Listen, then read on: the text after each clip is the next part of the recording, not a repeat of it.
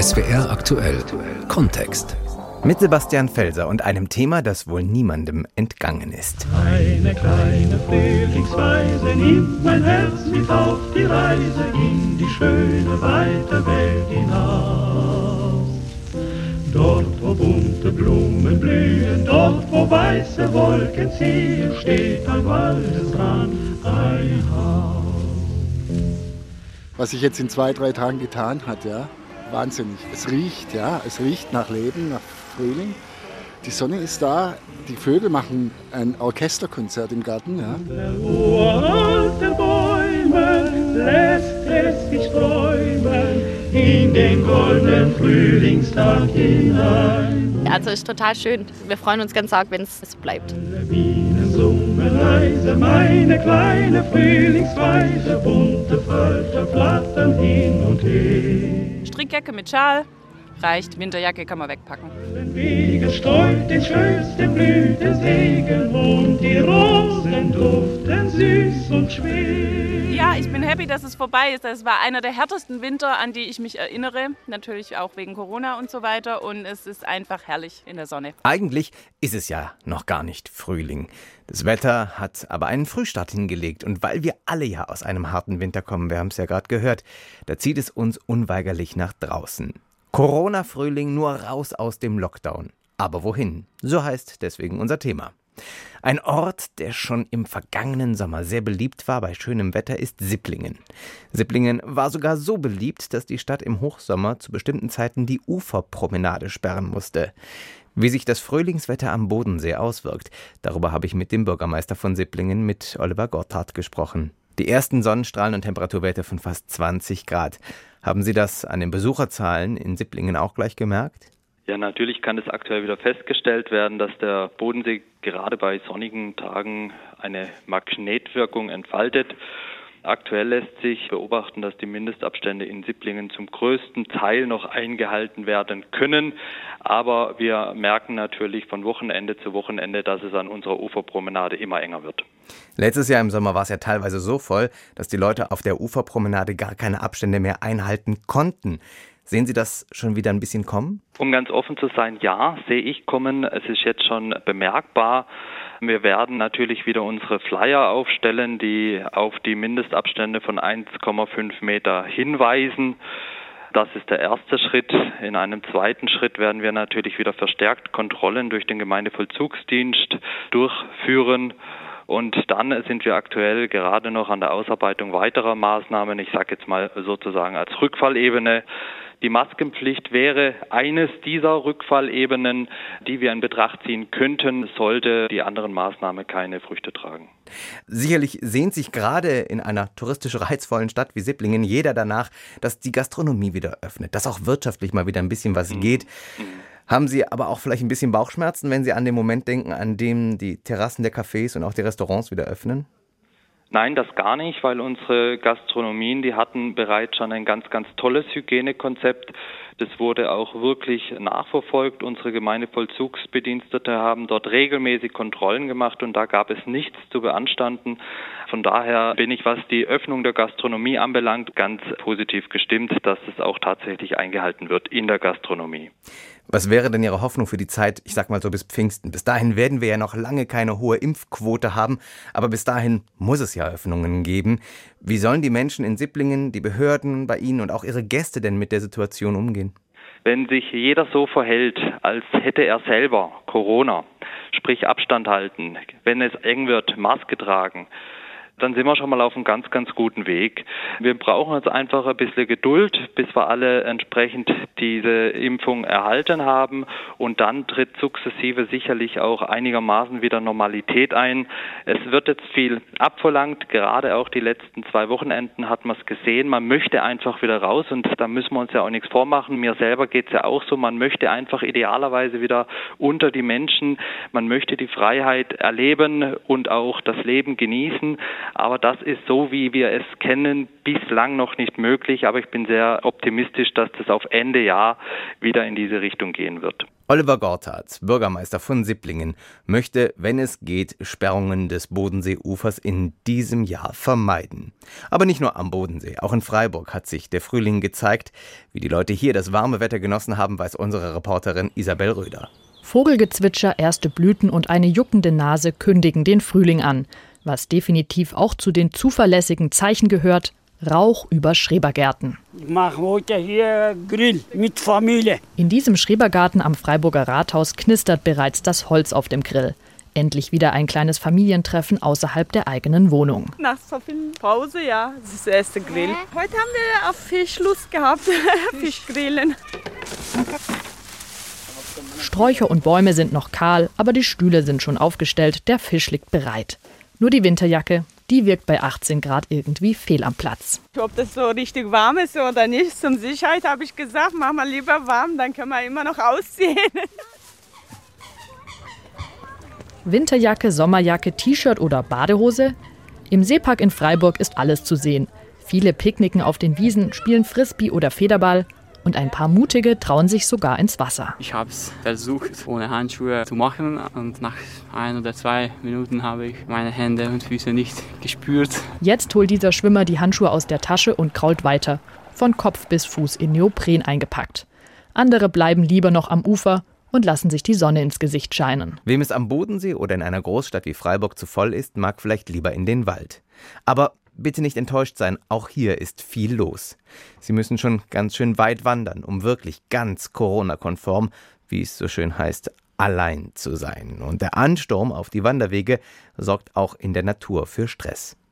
Über die Situation so mitten im Schwarzwald habe ich mit Ina Weidelich gesprochen. Sie ist Revierförsterin in und um Freudenstadt. Wie war denn für Sie der Beginn des Frühlingswetters jetzt? Ja, die Vögel zwitschern, das ist, finde ich, das Auffallendste, wenn man rausgeht. Und ich finde, das ist total beeindruckend im Frühjahr. Sind denn auch die Menschen wiedergekommen? Im Moment, wir sind ja hier relativ hoch. Im Schwarzwald geht noch, weil wir oft einen halben Meter Schnee im Wald hatten und viele Waldwege einfach noch gar nicht durchgängig begehbar sind. Also ich finde, es ist noch ruhig, die Ruhe vor dem neuen Ansturm. Es ist tatsächlich so, dass Sie es schon seit letztem Jahr merken, ja, dass wirklich, ja. wirklich viel mehr los ist in den Wäldern. Woran genau spüren Sie das eigentlich? Es sind ganz viele Wege im Wald bei uns, wo, wo man noch nie Mensch getroffen hat. Und da trifft man plötzlich Menschen. Also ganz abseits, im tiefsten Wald, wo man wirklich eine Stunde laufen muss oder so, dass man überhaupt dorthin kommt, da trifft man plötzlich Menschen. Und ich glaube, viele laufen also nach Karten, die sie sich runterladen. Das merkt man. Es sind viele Strecken, die eigentlich keine klassischen Wanderwege sind. Da trifft man an der abgelegensten Orte plötzlich Menschen, weil sie das irgendwo auf Instagram haben sie dann einen Wasserfall gesehen oder so. Und dann, und dann kommt da jemand, einen Wasserfall, den vorher kein Mensch kannte. Oder mhm. nur die, die im Wald arbeiten eigentlich. Wenn so viel los ist im Wald, hat das ja auch schon Konsequenzen für die Natur. Wo sehen Sie das? Das haben wir ich finde, ganz krass am Müll gesehen. also überall liegt plötzlich eine Atemschutzmaske rum oder der Müsli-Riegel oder die Gummibärle-Packung. Also das war auch erschreckend. Das hat man ganz plötzlich gesehen, es sind überall Menschen. Oder gerade an den beliebten Wanderwegen, da fand ich es ganz krass. Der Müll ist das eine, die Hinterlassenschaften. Ja, ja. Merken das denn auch die anderen Waldbewohner? Ich denke jetzt so an Rehe, Hirsche, Hasen.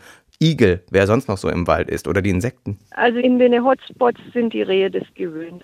Ich denke, so tief im Wald draußen wird es schon ein bisschen anders sein. Also die sehen sonst wahrscheinlich ihr ganzes Leben lang keinen Mensch und sind es wahrscheinlich den Ansturm auch nicht so gewohnt. Aber an den begangenen Wanderwege, finde ich, da haben die sich ganz gut drauf eingestellt. Also ist erstaunlich, wie wenig Fluchtverhalten die haben, habe ich schon bemerkt.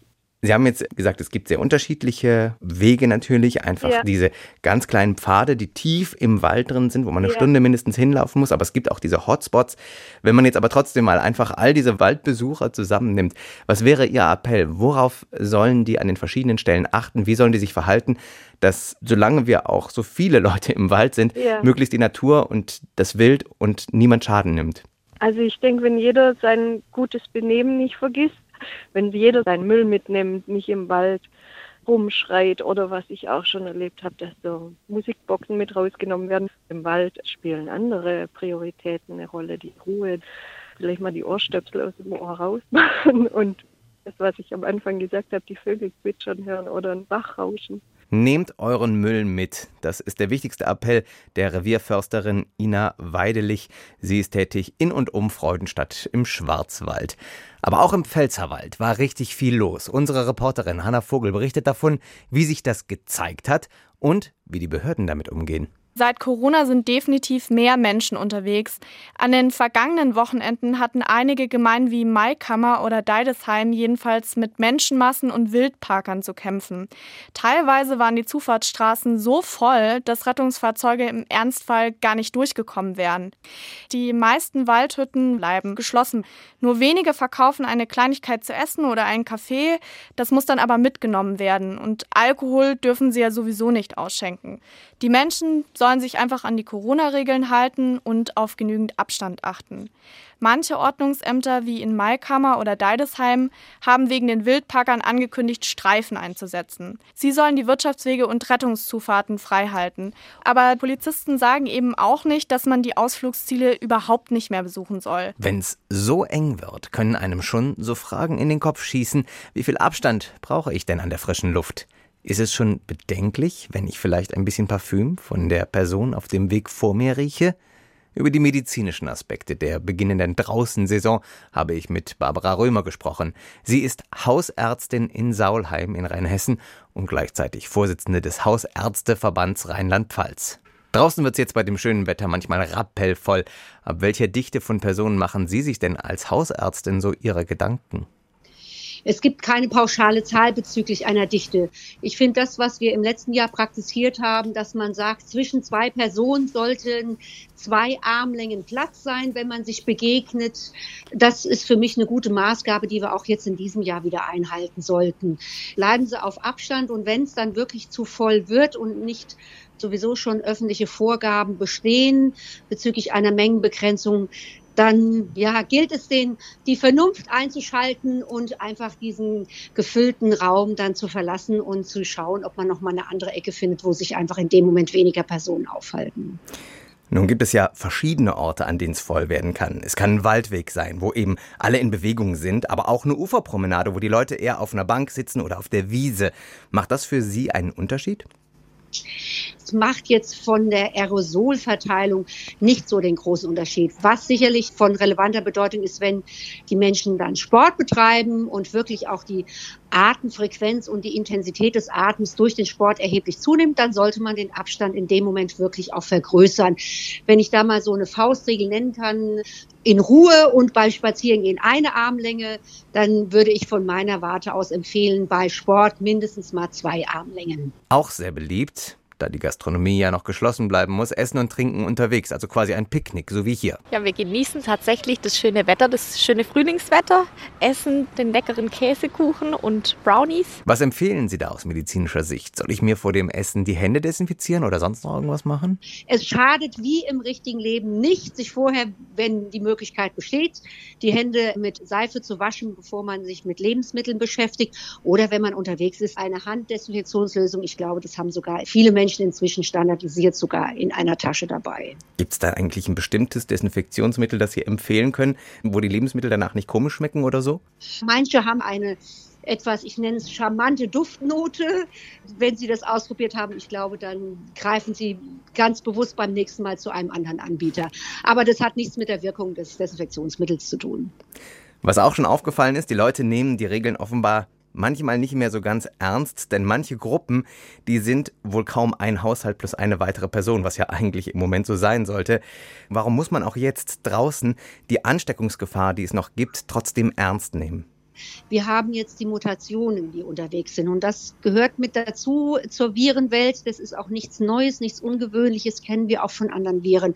Und wir wissen inzwischen leider, dass gerade die englische Mutation, die ja doch in Deutschland jetzt auch schon ziemlich verbreitet ist, unterwegs ist, viel ansteckender ist als die ich nenne es jetzt mal Originalvariante aus dem vergangenen Jahr. Das heißt, es nützen weniger Mengen an Viruspartikeln, geringere Konzentrationen, um sich anzustecken und dann auch zu erkranken und wiederum weitere anzustecken. Insofern mein Appell, ja, aufgrund der erhöhten Infektiosität, gerade der Mutationen, bitte ich einfach darum, trotz aller Euphorie über das wunderschöne Wetter, die so gut trainierten AHA-Regeln auch weiterhin konsequent zu beachten. Die Hausärztin Barbara Römer, die auch Vorsitzende des Hausärzteverbands Rheinland-Pfalz ist, empfiehlt also Abstand halten auch draußen. Die AHA-Regeln, sie gelten unverändert. Ziemlich gut haben das mit den AHA-Regeln die Leute in der Kurpfalz gemacht. Sie sind mit der Fähre von Neckarhausen nach Ladenburg gefahren und unsere Reporterin Michaela Dimski war an einem Wochenende dabei. 80 Personen dürfen insgesamt befördert werden. Endlich mal wieder was los, sagt Fährfrau Martina Kreuzer. Natürlich auf Abstand und mit Maske. 30 Jahre fährt sie jetzt Fähre, dreimal die Woche. Leidenschaft pur, schwärmt die 54-Jährige. Es fängt schon morgens an, wenn der Neckar dampft oder der Nebel aufsteigt wenn die Sonne kommt, die Enten wackeln. Es ist einfach schön, hier alles zu beobachten. Sag immer, das ist schöner wie eine Karussellfahrt. Im Fünf-Minuten-Takt setzt die Fähre rüber nach Ladenburg und sie ist immer ausgelastet, genauso wie die Stimmung der Fahrgäste. Nicht nur die Sonne strahlt, auch Waltraud lacht durch die Maske. Endlich wieder draußen, ja. Nur man muss eben aufpassen. Sie sehen ja, wie viele Menschen jetzt hier auch auf der Fähre sind. Also das ist schon wichtig dass man den Abstand weiterhin einhält. Für Papa Thorsten kein Problem. Er ist mit dem Fahrrad und dem Hänger unterwegs. Da kommt man sich nicht zu nahe, sagt er. Super, jetzt wird auch mal Zeit. Von schönen Winter auf schönen Frühling, so kann es doch immer sein. Fahrradfahren ist vermutlich eine der besten Beschäftigungen bei dem schönen Wetter. Das findet auch der Familienvater Thorsten, der hier mit seinen Kindern auf der Neckarfähre bei Ladenburg unterwegs war. Leise, leise, meine kleine Frühlingsreise, bis die goldene Sonne strahlend lacht. Und die Blumen blühen wieder, auch die Wolken ziehen wieder, und vergessen ist die kalte Nacht. Freut euch der Jugend Lust jede Stunde, wenn euch die Sonne strahlt im Mai. Sucht die Schönheit daneben, denn der Frühling geht ja doch so schnell vorbei. Wie lange uns auch immer das Frühlingswetter erhalten bleibt, rausgehen ist auf jeden Fall eine sinnvolle Sache. Das stockt den Vitamin D-Haushalt wieder auf, sorgt für Abwechslung im Lockdown und beim richtigen Abstand schützt es im besten Fall auch noch vor einer Corona-Infektion.